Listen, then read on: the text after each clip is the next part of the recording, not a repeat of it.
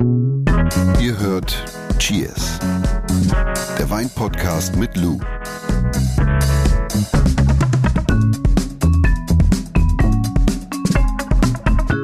Fällt dir was auf, so ein bisschen? Was denn? Dass du mir heute den ganzen Morgen auf die Nerven gehst, oder was? fass mal, fass mal meine Hand an. Ist widerlich, ne? Das ist ein bisschen eklig, ja? Ich bin immer so ein bisschen aufgeregt. Also wenn wir Gäste haben, ist es anders als sonst. Brauchst du ein So, Tempo ist oder halt geht's so? okay. Ja, bevor du die Flasche öffnest, Ja. ganz wichtig nochmal für alle. Wenn es euch gefällt, vergebt fünf Sterne. Egal ob bei Spotify oder Apple, wir freuen uns drüber. Und Fragen könnt ihr natürlich stellen. Äh, heute mit einem Gast, gleich stellen wir ihn vor, wo wir ja eine Menge Fragen von euch bekommen haben zu dem Thema, äh, worüber wir mit unserem Gast sprechen. Also wenn ihr Fragen habt, dann einfach an cheers.edeka.de. Ihr könnt es auch bei uns bei Insta reinschreiben oder in die Kommis. Richtig. Ja, so jetzt. Boah, jetzt hast du mich mit deiner Aufregung angesteckt. Was soll das? Lass das doch bei dir. Hast du sowas gar nicht, wenn du, Nee. wenn du Menschen triffst, die du nicht kennst? Doch, ich hab und ich finde es auch immer gesund, vor allem wenn man auf Bühnen Emma, steht. Der Mann, der ist sowas von präsent. Ich habe das Gefühl, ich bin mit dem verwandt. Der Wein der Woche. So, was haben wir im Glas? Na? Wir haben äh, einen Fanatsch im Glas. Mhm. Wir haben darüber schon mal ausführlich gesprochen in unserer Folge 45 über Südtirol. Das war fast ein Reisepodcast. Das war fast ein Reisepodcast, aber es war sehr schön. Sozusagen ein Stückchen Heimat von mir. Hm. Und äh, Fanatsch, so leichte, fruchtbetonte Weine, ideal zum Feschbar oder wie man in Südtirol sagt, zum Marende. So würzig, fruchtbetont, leicht, kann man so richtig schön trinken. Gerne auch leicht gekühlt, mag ich das besonders gerne. Ja, Hm. cheers. Meine Cheers. Herren. Jetzt fällt's auf, ne? Mhm. Ja, Aber wir haben in 45, Folge 45 ausführlich darüber gesprochen. Kannst du das, kannst du das bestätigen, was ich ja, dir erzählt habe über absolut. die Rebsorte? Und Ja? das und das ist Südtirol. Das ist das Kann schmeckt das schmeckt einfach Das nach ist Südtirol. im Glas, du. Ja. Ja. Ach so, und falls es, wer es nicht weiß, also mh, Fanatsch, aka äh, Trollinger bei uns in Deutschland, Würdebesch. Und das ist unheimlich lustig, weil ähm, heute unser Gast, der kommt aus Südtirol. Ja. das war tatsächlich nicht äh, irgendwie hier getaktet. Also wir haben den Wein ausgewählt und dann habe ich das irgendwie erst im Nachgang, also weil ich immer so toll mit Recherchen bin. Purer Zufall. Ja. Also wir freuen uns heute auf einen Gast, der dort geboren ist, wo andere Urlaub machen. Wir haben es eben erwähnt, Südtirol. Man hat das Gefühl, er hat schon in allen exzellenten Restaurants und in allen Küchen dieser Welt gekocht. Er ist Unternehmer, war aber auch Juror und ihr kennt ihn als Gastgeber aus dem Fernsehen. Wir sagen herzlich willkommen, Roland Trettel. Hallo, ihr Lieben. Meine fünf Sterne habt ihr schon mal. Sehr gut. Roland, bist du gerade in Südtirol? Nee, ich bin in Salzburg und ich lebe auch in Salzburg. Ich bin aufgewachsen und geboren in Südtirol, bin im Herzen immer Südtiroler oder Italiener sogar und äh, lebe aber schon seit über 30 Jahren außerhalb von Südtirol. Ich habe ja eben so versucht, eine schöne Lobhudelei auf dich äh, durchzuführen. Haben, haben wir irgendwas vergessen? Äh, nee, ich äh, komme sowieso nicht gut klar, ja, wenn man mich äh, lobhudelt. Ja, deshalb äh, ist alles gut, ja. Aber äh, weil ich erwähnte, du hast in Anführungsstrichen in exzellenten Restaurants und Küchen dieser Welt gekocht. Ich habe äh, gelesen halt, dass du auch in Tokio warst, all around the world in Anführungsstrichen. Äh, Gibt es irgendeinen Traum als Koch, äh, den du noch nicht gelebt hast und den du noch erleben möchtest? Wenn ich wirklich groß träumen möchte, ist es, dass ich als Koch immer nur eine gewisse Menge an Menschen glücklich machen kann mit dem, was ich als Handwerk fabriziere. Und wenn ich es schaffen könnte, wie ein Robbie Williams, äh, 80.000 Menschen glücklich zu machen mit dem, was er macht, ich kochend 80.000 Menschen an einem Abend glücklich zu machen, weil je mehr das ich glücklich mache, desto glücklicher werde auch ich sein. Also lass mich groß träumen und lass mich 80.000 Menschen mit Kulinarik glücklich machen. Sehr gut. Darf ich noch kurz fragen, woher kommst du genau aus Südtirol? Ich komme vom Ritten. Das Vom geht Ritten. von Bozen direkt hoch. Ja, Ja. Wir sind äh, schneller mit der Seilbahn zu Hause als mit dem Auto und fahren immer durch, äh, ja, durch das Weingebiet äh, St. Magdalena, um nach Hause zu kommen. Ja, sehr cool. Ich habe in äh, Magreit gewohnt. Ach, Ein halbes? Jahr. Mhm, ja. Ja, aber so ganz da hinten. ganz da hinten. Aber Ritten ist auch echt schön. Ja, cool. Herrlich. Du, ich war lange überlegen, wie wir diese Folge irgendwie aufziehen sollen. Und ich habe mir, wie gesagt, eine der am häufigsten gestellten Fragen der Community gezogen, nämlich Wein und Kochen. Also welchen Wein soll man zum Kochen nehmen? Und wir haben dazu jetzt einfach mal so einen lockeren Fragenhagel vorbereitet. Und wahrscheinlich wird es auch so laufen, dass irgendwie die eine Frage in die andere übergreift. Aber äh, dafür sind ja auch solche Gespräche da. Also ich freue mich mhm. mega, wenn du da uns so ein bisschen Input geben könntest. Ja. Ja, ich bin gespannt. Schauen, ob ich Input geben kann. Und schon mal als kurzen Teaser, ich habe ähm, zum Ende unserer Cheers Podcast Folge noch eine Frage an dich. Da du dich sehr mit äh, First Dates und Dinner äh, beschäftigst, äh, werde ich dich nachher äh, fragen, was man bei seinem ersten Date zu Hause eigentlich kochen sollte. Mhm. Ja. Das kommt nachher, oder? Ja, ja das, das, kommt also, nachher. Ja, das kommt nachher. Ich, ich habe jetzt Zeit zum Überlegen. Yeah. Du hast Zeit zum Überlegen und ich kann mhm. dir schon mal sagen, ich habe immer früher bei meinen ersten Dates, plural, äh, Käsetortellini gemacht. Mm, Jonas, du kleiner, du kleiner Feinschmecker, du. ja, äh, Käse bläht halt, oder? okay, okay. Was okay, ja, würde ich sagen Abfahrt. Ähm, Roland, warum nehmen oder nutzen wir überhaupt Wein zum Kochen? Ja, Wein zum Kochen. Äh, ich sag, Säure ist eine äh, für mich sowieso, ich glaube sogar mit dem Salz die wichtigste Geschmacksrichtung, die es gibt. Ja, mhm. und äh, ich verwende Wein einfach um Säure und Frische in die Gerichte zu bekommen. Ja, mhm. ich äh, brauche die Säure, um das Fett äh, zu reduzieren oder das Gefühl zu geben, dass das Fett nicht so dominant ist. Und das kann ich mit äh, Säure gut äh, hinkriegen. Äh, es ist grundsätzlich hauptsächlich, um die Frische in ein Gericht zu bekommen. Mhm. Und jetzt im Reduzierten, also ich sage immer, wenn ich Säure am Ende äh, an ein Gericht gebe, mhm. ja, dann ist es ganz häufig reduzierter Rotwein oder redu reduzierter Weißwein. Sprich, ich nehme eine Flasche Weißwein, reduziere die runter auf äh, 80 Milliliter von mir aus und gebe die paar Tropfen Weißwein dann am Ende dazu, mhm. was für mich oft noch viel besser ist, wie wenn ich Weißwein oder Rotwein zum Ablöschen von Dingen hernehme. Also da lösche ich es lieber mit Wasser ab mhm. und gebe die Reduktion des Weins am Ende des Kochvorgangs dazu.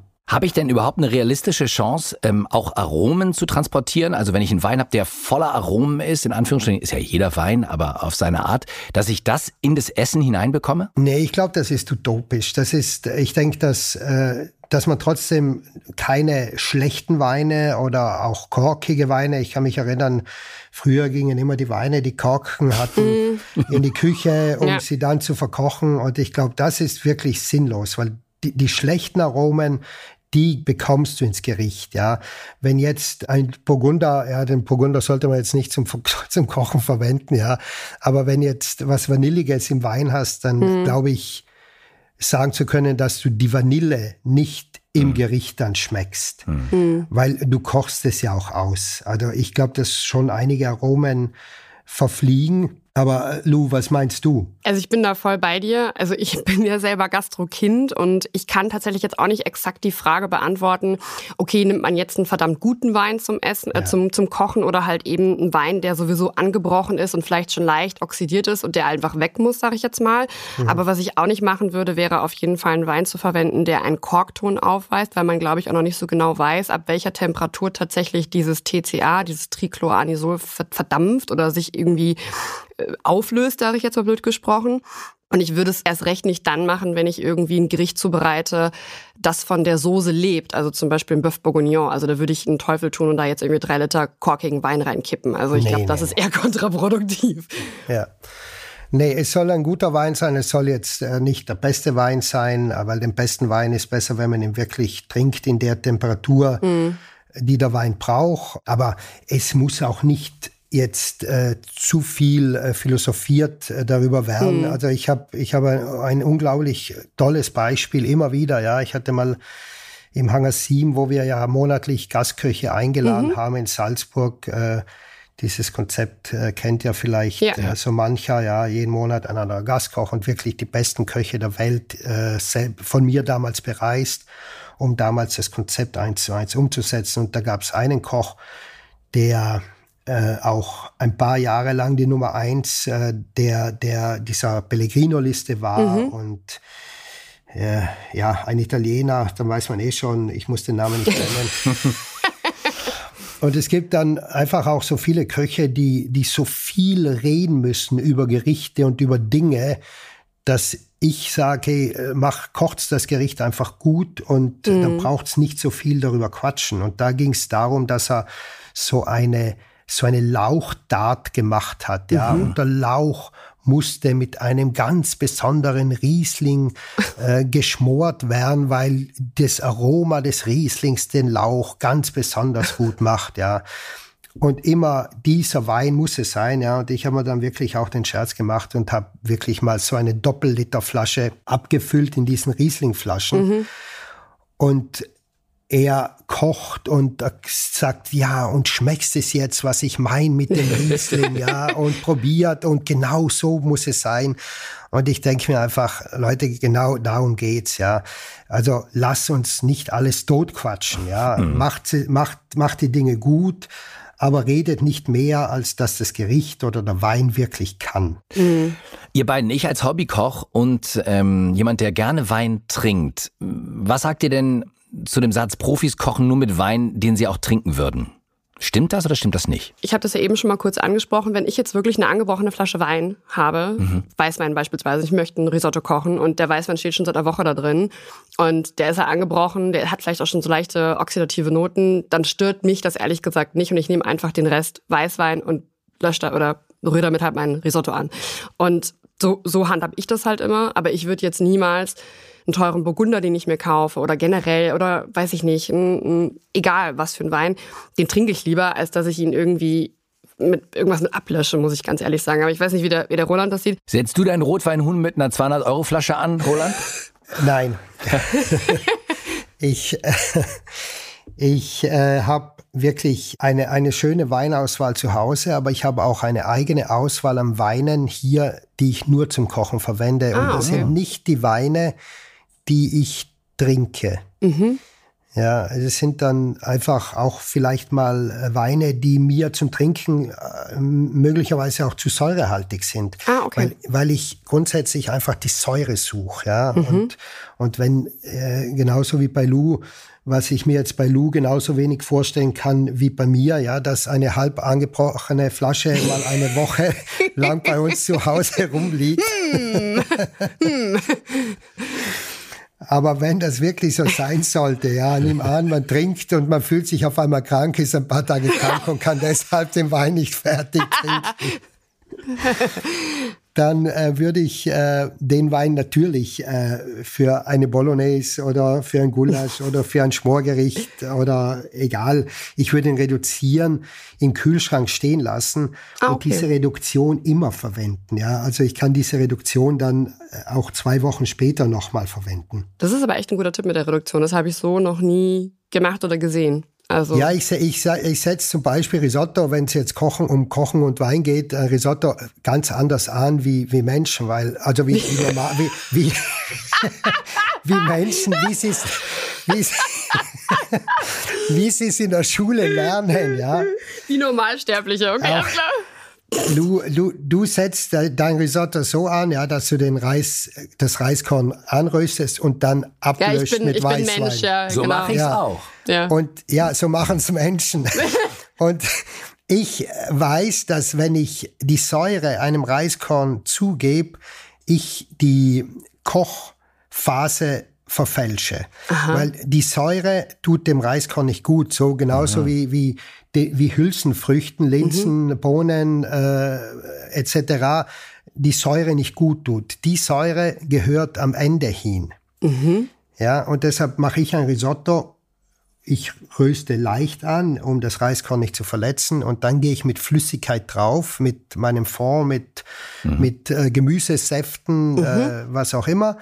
Und die Säure des Weines gebe ich als Reduktion am Ende dazu. Also ich, die Kochphase ist zu Ende nach mhm. 15 Minuten. Ich ziehe den Topf an die Seite, mhm. gebe Parmesan, gebe Butter dazu mhm. und gebe dann den Rest an Säure anhand der Reduktion dazu. Okay, das ist super spannend. Dann aber auch viel weniger wahrscheinlich, ne? Ja, Oder? klar. Es ja. ist, äh, es ist richtig sauer. Ja. Und genau das ist, was ich beim Risotto brauche, um es wieder ein bisschen leichter zu machen. Aber es hebt wahrscheinlich auch die, die Aromatik so ein bisschen in den Vordergrund, oder? Weil es ja auch so ein Katalysator, ja, also ein Verstärker es ist, ist. Es ist dann noch mal ein bisschen weiniger. Aus der Cheers-Community gab es viele, viele Fragen äh, genau zu, zu unserem Thema heute. Kochen und Wein, Kochen mit Wein. Unter anderem auch helle Soßen, Weißwein, dunkle Soßen, Rotwein. Ihr beiden, ist das die Wahrheit? Also ich hätte jetzt mal auf Ja getippt. Aber ich weiß es nicht. Also wenn ich jetzt eine Beurre Blanc mache, das eine klassische weiße Soße ist und dazu einen Rotwein nehme, dann, dann kann ich dir work. sagen, dass die nicht weiß sein wird. Ja. Wenn ich eine dunkle Soße mache, Mhm. kann ich aber trotzdem einen Weißwein nehmen, weil da entsteht die Farbe nicht nur durch den Wein, sondern hauptsächlich auch durch die Röststoffe, die ich erzeuge beim Kochen. Also ich kann schon eine dunkle Soße machen, indem ich einfach mein, meine äh, Parüren, äh, Fleischreste, Knochen, äh, was auch immer, so anröste, dass ich die Farbstoffe dadurch bekomme. Mhm, okay. Ja. Natürlich wird's schöner rot, wenn ich einen Rotwein nehme, aber ich krieg's trotzdem hin. Würdest du auch sagen, dass es dadurch aromatischer ist, wenn ich einen Rotwein nehme? Nee, finde ich überhaupt nicht. Okay. Ich bin jetzt nicht mal so der klassische Soßenkoch, ja. Also ich, ich bin eigentlich so bei Schmorgerichten ja, aber wenn ich jetzt eine Soße für kurz gebratenes Fleisch habe, ja, egal ob es jetzt eine Taube, eine Wachtel, eine Ente, äh, Rind, egal, finde ich einen Sud viel besser als die klassische Jus, weil die Jus oft so reduziert ist, ja, dass ich den Hauptdarsteller, das Fleisch, den Gar Fisch verliere. Und deshalb verwende ich meist äh, nur Gemüse für meine Soßen. Also Mhm. meine, meine Soßen sind meist vegan. Ach, okay. Roland, jetzt haben wir ganz viel intensiv über Risotto vorhin als Beispiel mal gesprochen. Ich wir fand haben das herrlich. Über Also helle Soßen, dunkle Soßen gesprochen. Für welche Gerichte, machen wir das Thema mal auf, würdest du das Kochen denn mit Weißwein und mit Rotwein empfehlen? Also welche Gerichte würden geschmacklich davon profitieren? Also der Jonas will wissen, wo du überall Wein reinkippst. Oder deine Reduktion. Außer in mich selbst. Ja, überall, wo ich Säure brauche eigentlich und wo ich sage, also ich habe ja meine verschiedensten Säuren, ja. Es kann auch mal ein Tomatenwasser sein, ja, das ich genauso verwende, um die Säure einzubringen.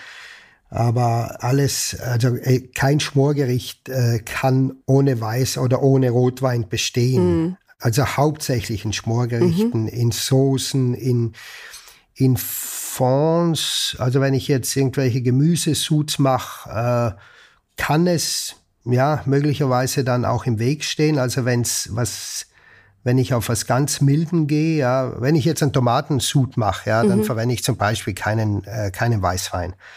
Weil ich dann äh, die zwei Säuren, einmal die vom Weißwein, einmal die von der Tomate habe und das beißt sich in, in meinen Augen, ja.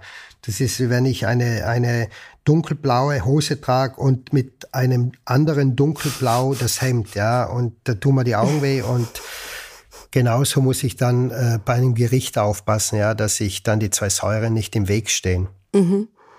Und Alkohol im Essen, das ist ja auch immer so ein Riesenthema, gerade für Menschen, die halt eben auf Alkohol verzichten müssen oder möchten. Also wie gehst du damit um, so Schwangere oder wie auch immer? Ab wann verdunstet der Alkohol? Ist es, wenn ich jetzt zum Beispiel ein Schmorgericht habe oder ein Bœuf Bourguignon oder ein Coq vin, kann das jemand trotzdem essen mit, mit einer Einschränkung oder? Du, ich habe einen, äh, wir haben einen Sohn, der wird gerade elf Jahre alt und äh, der isst äh, seit Kindheit an äh, Schmorgerichte und liebt äh, die Bolognese vom Papa. Und ich habe noch nie äh, den Wein weggelassen, ja, f- aus diesen Gerichten. Und mein Sohn steht nicht in der Früh auf und zittert, weil ihm der Alkohol fehlt. Nee, sehr gut. Und- Das ist halt so eine Frage, die halt eben ganz oft gestellt wird. Und ich habe mir da, also ich habe das nie so, manchmal, also ich kenne das aus meiner, meiner Gastro-Geschichte und dann heißt es halt eben auch, ja, ich bin schwanger und ist da Alkohol drin. Und sage ich, ja, mit Sicherheit, weil auf 20 Liter Jus ist halt eben irgendwie Wein, aber es ist ja eigentlich verkocht. Das war eigentlich immer so meine Standardaussage, aber Ja, es ist immer, äh, je, wie extrem siehst du es, ja? Du kannst ja, du kannst ja den Bogen immer spannen, du kannst ihn auch überspannen, du kannst übervorsichtig sein. Und äh, da möchte ich jetzt gar nicht wertend sein. Ja? Wenn jetzt ein Mensch oder eine schwangere Frau zu mir kommen würde und sagt, du, ich möchte null Ich möchte auch nicht, dass, dass die Gerichte mit Alkohol in Verbindung gebracht wurden irgendwann mal. Mhm. Ja, dann werde ich es halt ohne Alkohol machen mhm. und, und stelle das nicht in Frage. Das ist ihr Ding, ja. Und wenn sie sich dadurch wohler fühlt, ja. ja dann ist es meine Aufgabe, sie damit glücklich zu machen. Aber wenn es jetzt um mich und mein Kind, ja, das ist ja das beste Beispiel. Mhm. Was würde ich einem Kind geben und was mhm. nicht? Da denke ich über sowas nicht nach. Ich würde meinen, meinen Sohn mein Sohn darf mal in ein Glas Wein reinriechen, um dass er ein bisschen ein Gefühl bekommt. Aber ja, jetzt mit 10, 11 Jahren möchte ich jetzt nicht, dass er am Wein probiert, obwohl ich auch Freunde habe, die lassen ihre Kinder schon seit Jahren, äh, die probieren mit sieben Jahren schon mal am Wein, ja. Und ja, das kann dann auch wieder jeder selbst für sich entscheiden. Aber der soll reinriechen, der soll ein bisschen Unterschiede erkennen, rein von der Nase. Aber ich werde jetzt bei Bolognese nicht den Rotwein rausnehmen, weil mein äh, zehnjähriger Sohn dann äh, die Lasagne isst. Du hast gerade zu Bolognese Rotwein erwähnt. Ich hatte ja eben nochmal gefragt wegen Weißwein und Rotwein. Gibt es so eine Faustformel zur Orientierung für in Anführungsstrichen wirklich ähm, Laienköche, Hobbyköche, wozu man Rot und wozu man Weißwein ähm, anwenden sollte? Oder sagst du, nee, achte auf die Säurestruktur. Das ist erstmal das Wichtigste. Also wenn es um Leitfeen bei Kochen geht, dann bin ich jetzt wahrscheinlich der falsche Gast, ja, weil weil ich äh, mich nicht an irgendwelche Regeln äh, halte, weil Kochen hat nichts mit Regeln zu tun. Kochen ist ein Gefühl. Und äh, ganz ehrlich, wenn ich fünfmal hintereinander einen Bolognese koche, wird die fünfmal anders schmecken. Mhm. Weil ich werde nicht jetzt immer denselben Rotwein verwenden, ich werde nicht dieselben Gewürze verwenden. Es ist äh, tagesabhängig, habe ich heute Lust auf Majoran, habe ich Lust auf getrockneten Basilikum. Mhm. Äh, vielleicht habe ich auch Lust äh, auf Weißwein mm. und, äh, und löscht den mit zwei Flaschen Weißwein ab, die Bolognese, und sie bekommt mal eine andere Farbe. Mm. Am Ende muss das Ding schmecken, ja. Mm. Es muss dieses, diese Harmonie zwischen Salz und Säure und die perfekte Würze und Schärfe und vielleicht ein Hauch bitter bei so manchen Gerichten.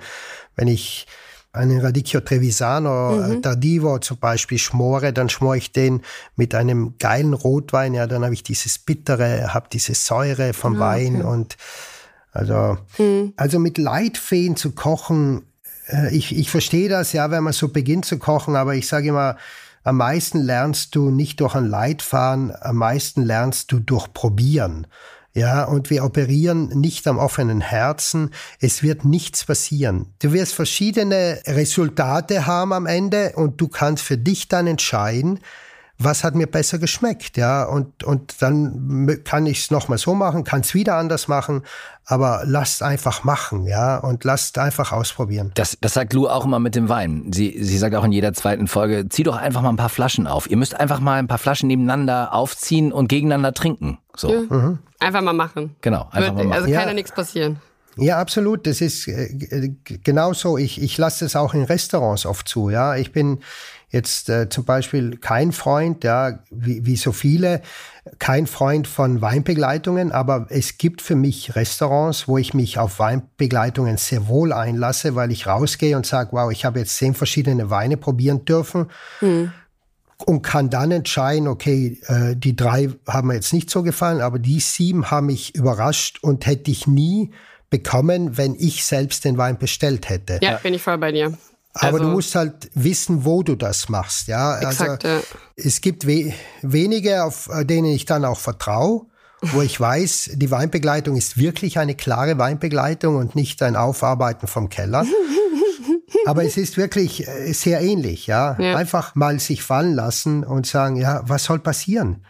Und, und Kochen ist genauso. Und, und, und das Leben sollte eigentlich so sein. Ja, ich kaufe halt sechs Bücher und es kann ja sein, dass ich äh, zwei, weil ich die Autoren nicht kenne, einfach nach 30 Seiten an die Seite lege. Ja, und was ist passiert?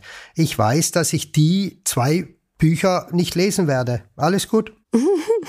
Sehr hast, gut. Du, hast du denn schon mal, Roland, den Wein, den du zum Kochen verwendet hast, auch ähm, zum entstandenen Gericht genossen oder serviert? Ja, ja, also das, das, das kann schon auch mal sein. Also, mhm. dass ich, äh, wenn ich eine Beurre Blanc mache, ja, und dafür einen äh, Chardonnay aus der Südsteiermark nehme, dass ich den Chardonnay dann auch trinke zum mhm. Steinbutt, ja, der serviert wird mit dieser Beurre Blanc. Das kann ruhig auch mal sein. Mhm. Gleich noch die Antwort auf meine Frage aller Fragen. Was sollte man beim ersten Date kochen?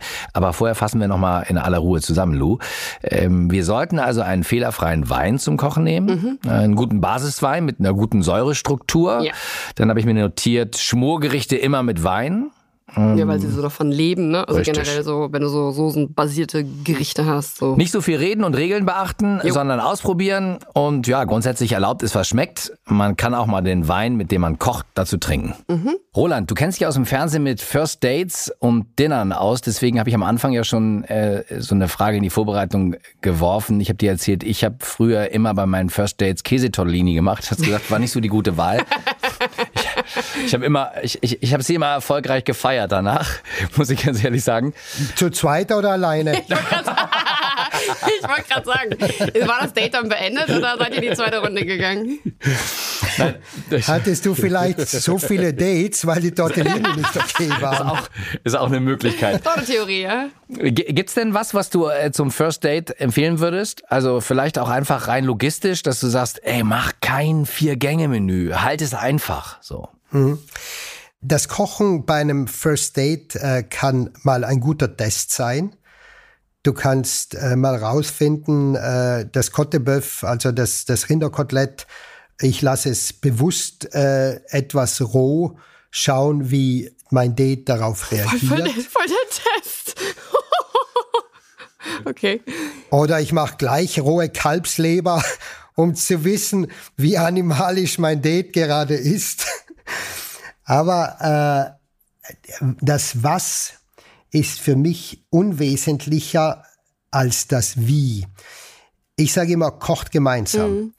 weil ich würde nie die Käse Tortellini schon zubereitet mhm. haben, wenn das Date mhm. kommt. Du weißt ja nicht, was passiert, Jonas. Ich würde die Käse Tortellini gemeinsam machen, weil, weil Kochen ist ein Handwerk, ja. Wie, wenn du diese, oder kaufst du die Tortellini? Oh, jetzt komm hier voll, voll unter Beschuss und dann kaufst du sie. Was? Ich war, ich war 19 Jahre alt. Natürlich habe ich die Tortellini gekauft. Ich habe nur die Soße gezaubert. Und er so, ja, tschüss. Wie, wie unromantisch der Jonas ist, denkt sich Roland jetzt. Kein Wunder, dass du so viele Dates hattest oder brauchtest. Ja, aber gemeinsam zu kochen. Ja. Ich finde, weil wir beim Risotto schon waren, Risotto ist, ist ein perfektes Gericht, ja, von mhm. jetzt diese 20 Minuten gemeinsam die Schalotten schneiden, schön, äh, schöne Hüftbewegung beim Rühren, äh, beim Schwenken, das, der Sortöse, äh, immer wieder mal abschmecken, äh, die richtige Geschwindigkeit, die perfekte Distanz zum Lebensmittel und, und zu dir. Und du kannst so viel zeigen, ja, du, die alles zu verwerten, äh, zu zeigen, dass man Respekt vom Lebensmittel hat. so richtig so ein romantischer Lebensmittel. Äh, Lou, ich finde es total wertvoll, was Roland aber, sagt. Aber es stimmt schon, dass wenn man zusammen, also gemeinsam kocht, vielleicht auch ein Gläschen Wein trinkt und genau. man, das ist so kommunikativ. Exakt. Ja. Und Willi hat zu mir gesagt, wir haben bei einem unserer ersten Days haben wir Tatar gemacht und er meinte dann schlussendlich zu mir, du, als du dieses Tatar, also dieses Fleisch geschnitten hast, da habe ich mich in dich verliebt. Schau, aber aber ist doch so, oder? Und ich so, okay, alles klar. Ja, aber natürlich, also man, man trinkt einen Wein, man quatscht, man, man, man guckt auch, was der, was ich auch ganz entscheidend finde, ist so, wir haben letztens drüber gesprochen, wenn man so sein erstes Date hast, dann sieht man auch erstmal, was der für Tischmanieren hat, ne? Und da wäre ja dann bei mir schon dann auch schon K.O.-Kriterium. Und wie der mit Lebensmitteln umgeht und und und und. Und ganz wichtig, was noch dazu kommt, wenn man das jetzt nicht zu Hause macht, dieses erste Date, wenn man dieses erste Date im Restaurant macht, ich sehe auch, wie er mit Menschen umgeht. Wie geht mein stimmt, Gegenüber ja. mit einem Kellner um? Manieren hat, ja. Ja, und man lernt beim Essen einen Menschen wirklich kennen. Das hat mir mein großer Lehrmeister äh, Eckhard Witzigmann, ja, mit dem ich ja, ja, oh, zwei, wow, ja. zwei Jahrzehnte zusammengearbeitet habe, mhm. der hat mir immer gesagt, Roland, bevor du mit einer Frau den nächsten Schritt begehst, geh mit ihr essen und lern sie durchs Essen kennen. Ja, aber recht hat der gute Mann. Krasser Definitiv. Typ. Definitiv. Ja. Und deshalb machen wir ja First Dates auch in einem Restaurant, weil mhm. Du kommst nicht aus. Ja, wenn ich spazieren gehe oder Fahrrad fahren gehe, dann bin ich nie so bei dem, bei meinem Partner, bei meiner Partnerin, wie wenn ich jetzt an einem Tisch sitze und ihr, ja, gegenüber und ja, ja, und Schnittlauch ja, aber nicht so geschnitten und Petersilie nur im gekochten Zustand und, und, und, ja. Da hätte ich schon keinen Dann, Bock mehr. Ja, genau. Und Wein trinke ich überhaupt nicht und tschüss. Ja, und am besten dann noch getrennte Rechnung. Und Ja, äh, ich genau. hatte aber ein bisschen weniger Wasser als du. Wow, okay, das war so der Stimmungskiller schlechthin. Ja, Roland, toll, dass du bei uns warst. ganz herzlichen Dank. Ja, sehr das war gerne. sehr Das, amüsant. äh, schade, dass es schon zu Ende ist. Möchtest du noch was sagen, Roland? Nee, aber ich glaube, dass wir gut, äh, gut sprechen könnten. Ja, ich hätte noch äh, viele, sehr viele Rezepte oder Gerichtideen für ein erstes Date parat. ja, und Der Jonas kann ich ja vielleicht nochmal anrufen. Ich weiß jetzt nicht, Ja. ob der vielleicht nochmal so eine Datephase Also in, startet. in meiner Lebensphase bräuchte ich jetzt was für das zweite oder dritte Date oder Mhm. vielleicht auch für den Familienabend. Aber ich glaube, auch da könntest du mir eine Menge beibringen. Aber wir haben eines gelernt, immer den guten, äh, richtigen Wein zu verwenden und äh, der Hüftschwung muss stimmen. der Hüftschwung muss einfach stimmen. Und ich habe was mitgenommen. Für mich unglaublich wie eine Weisheit. Kochen hat nichts mit Regeln zu tun. Kochen ist ein Gefühl. Ja. Das ist für mich das Zitat des Tages, wirklich. Ja, Herrlich. Dann darauf äh, passend unseren Wein der Woche, nämlich ein Fernatsch aus Südtirol. Ne? Ein Financial City. Du, sag, Cheers. Sag mal, haben wir, äh, Cheers, haben wir eigentlich schon eine Playlist so für die First Dates? Oh, ich das mein, ist eine gute Idee. Für den Hüftschwung brauchst du ja auch die richtige Musik, oder? Ja, wir haben, wir haben, wir basteln nämlich immer Playlisten für euch. Und du bastelst jetzt die Playlist First Date. Bastel jetzt die Playlist für First Dates. Genau. Und wenn es euch gefallen hat, dann stimmt ihr einfach ab mit fünf Sternen. Oder sechs, je nachdem. Ich weiß ja. nicht genau, wo wir so. Ne? Komm, bis nächste Woche. Cheerio! Bis nächste Woche. Dieser Podcast wird euch präsentiert von Edeka. Wir lieben Lebensmittel.